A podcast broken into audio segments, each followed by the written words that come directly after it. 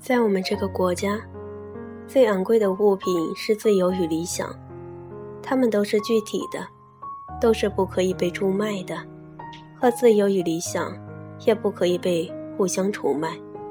自由是世俗的，它不在空中，不在别处，它就在地上。作为一个读书人，你能否自由地支配时间？你能否自由地选择和放弃职业？你能否自由地在四月去京都看樱花？你能否自由地与富可敌国的人平等对视？你能否自由地抵制任何利益集团的诱惑？这一切，并不仅仅是心态或勇敢的问题，而是一种现实能力。与自由相比，理想则是一个人的自我期许和自我价值呈现的方式。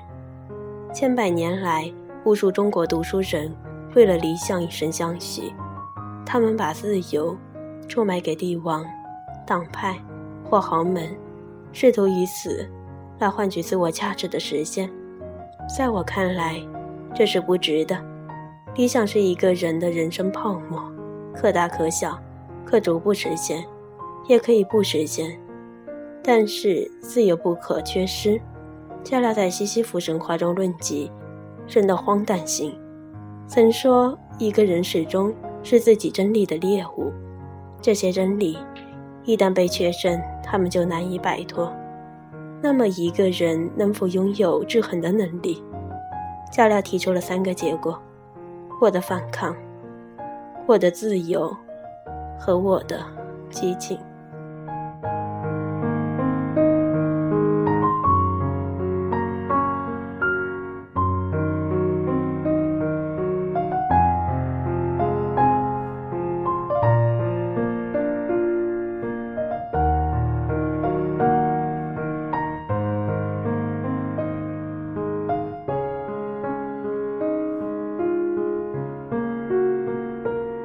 一个人。